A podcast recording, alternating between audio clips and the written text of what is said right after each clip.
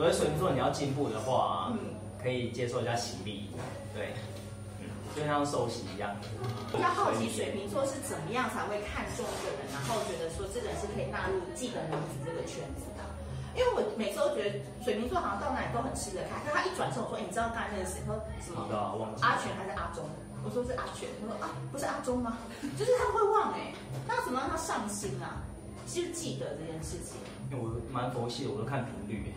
哦，也是看长相。哦，长长相也会啊，就是第一眼一定看长相嘛，好看就只是一下下而已啊。对啊，那频率是什么？频率，我想一下怎么解释会比较好。比较好聊吗？聊天来往的程度不一定是聊天呢，因为哦，共鸣程度，共鸣程度，对，不一定要讲很多话，可能一句话就打到你心里，然后就觉得哎，这个人值得继续认识，嗯，对，然后有些讲很多话都是屁话，或者是很很无聊，就不会想要跟他接触，不一定要跟水瓶座讲很多，因为其实我们我们可以在交际应酬的地方可以表现得很怡然自得，但是我们。会去留意那个人啊，并不一定是他讲非常多话。我们不一定，我们也不是每次都会讲那么多话，因为我也需要自己的空间去静一静嘛。那有些人他拿捏的比较恰到好处的话，我们就会更容易去想认识他。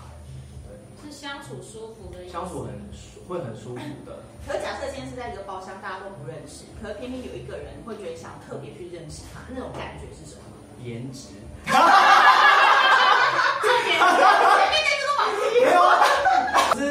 顺眼啊，因为没有交集啊，那一定要至少先看顺眼啊。那你的顺眼是哪一种？因为大家都是两个眼睛一个鼻子啊。你的菜是哪一种？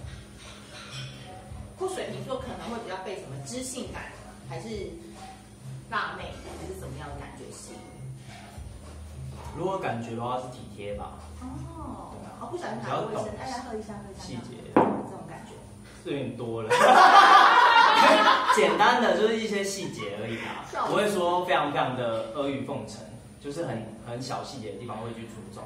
这个我补充一下，因为这个我真的看过很多水瓶座非常的厉害，就是他在表面上可以跟十个人同时哦开启十张嘴巴聊天，但他内心会留意某一个角落，就是他想要留意的一个角落。所以呢，你以为那你是那十个嫔妃当中被受宠的那个？不是，是第十一个在那边吃水饺的那个。就他就会说，哎，那那个女的怎么都是在吃水饺啊？可能事后就会问一下，说，哎，你刚才有看到她哦？她都不讲话，我以为就是在跟这些人聊，那么她内心有个小小的眼光鱼角会瞄瞄。真的。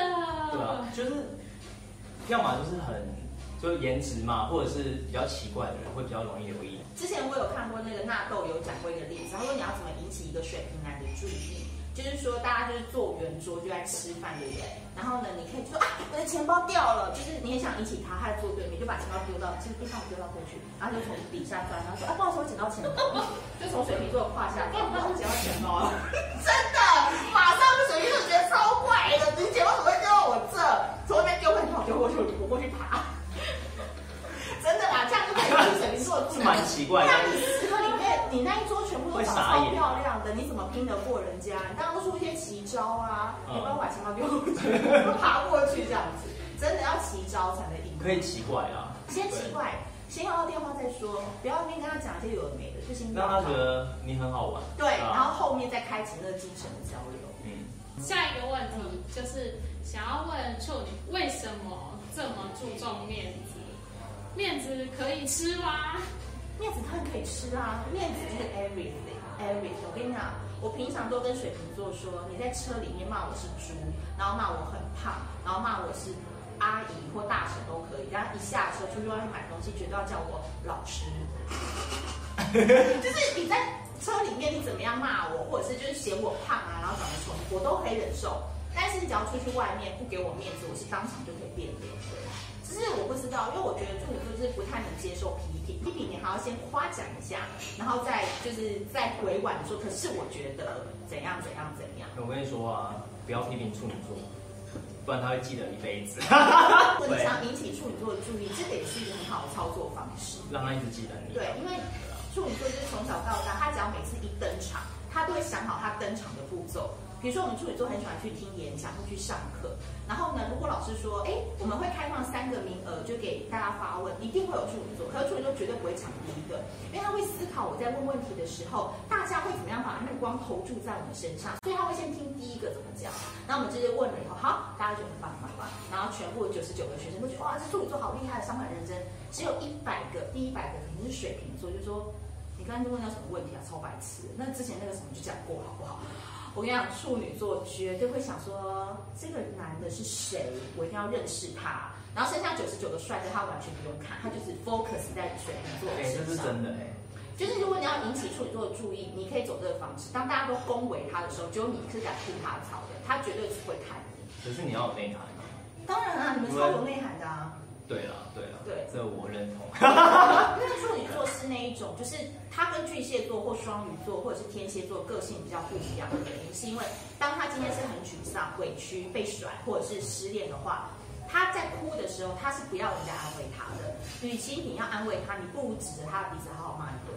因为处女座会觉得这样对于解决事情是有帮助的。所以你可以初期可以这个安慰一下，因为我之前在处女版有看过，就说为什么处女女很难追，是当我要给她安慰一次、两次、三次的时候，其实处女都是不会鸟你，一次可以，但你两次、三次柔性诉求对处女来讲不一样，你就是给她重重的一击，说对你是这样。如果你在哭，你对这事情没有帮助，那你要怎么样？你要去贷款去创业，这失败自己承担，不会理你，关门就走。我跟你讲，处女座保证不会再哭，就是你要对处女座是来这一招，处女座才会觉得哦，我的这个男人是很有依靠的。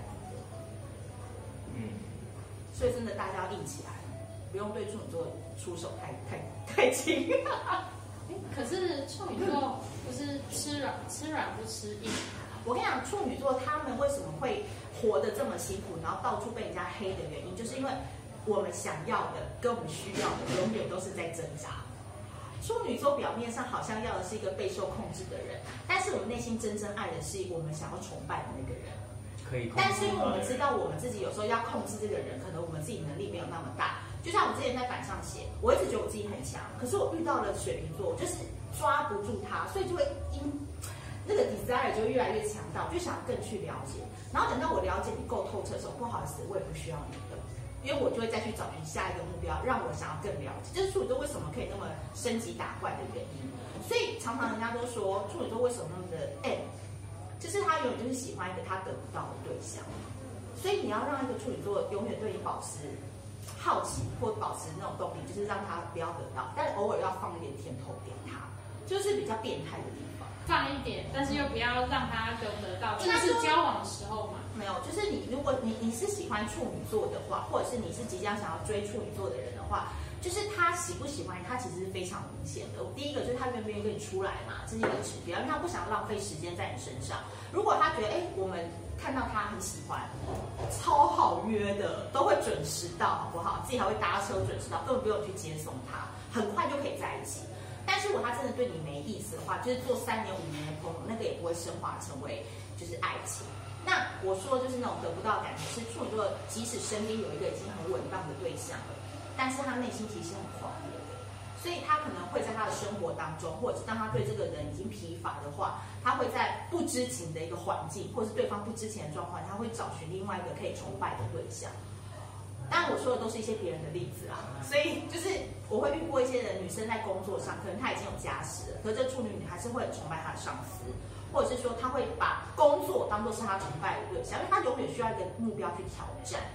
所以我说常常为什么说当处女做的另外一半非常的难，或者是非常的辛苦，就是因为处女座很容易瞧不起别人，会很容易嫌弃别人，因为他会觉得说我自己都做得到，为什么你做不到？可他往往都是做的也没有特别好啦，所以另一半是真的要非常强大的那种地基、那种耐心，或者是包容力，或者他操作自己，那处女座也 OK，因为处女座也超级做自己。当处女座跟水瓶座遇到冲突的时候，好像这两个星座处理冲突的态度跟方式完全不同啊。水瓶座跟处女座遇到冲突的时候，就是先冷静啊，然后什么话都不想讲。我们最讨厌冷静，因为什么都不想讲啊，就是气头上来的时候就是，没有就是要讲啊，不把这个讲出来，我们怎么知道怎么做？可是遇到问题的时候啊。处女座要解决问题，对，那我们处女座事实上他假装要解决问题，但是是要我们处理他的情绪，你明白吗？对吧？对啊，如果我们真的在解决问题的时候，他会觉得他不在乎他的情绪、他的感受。但如果我们在乎他的感受的话，问题没办法解决。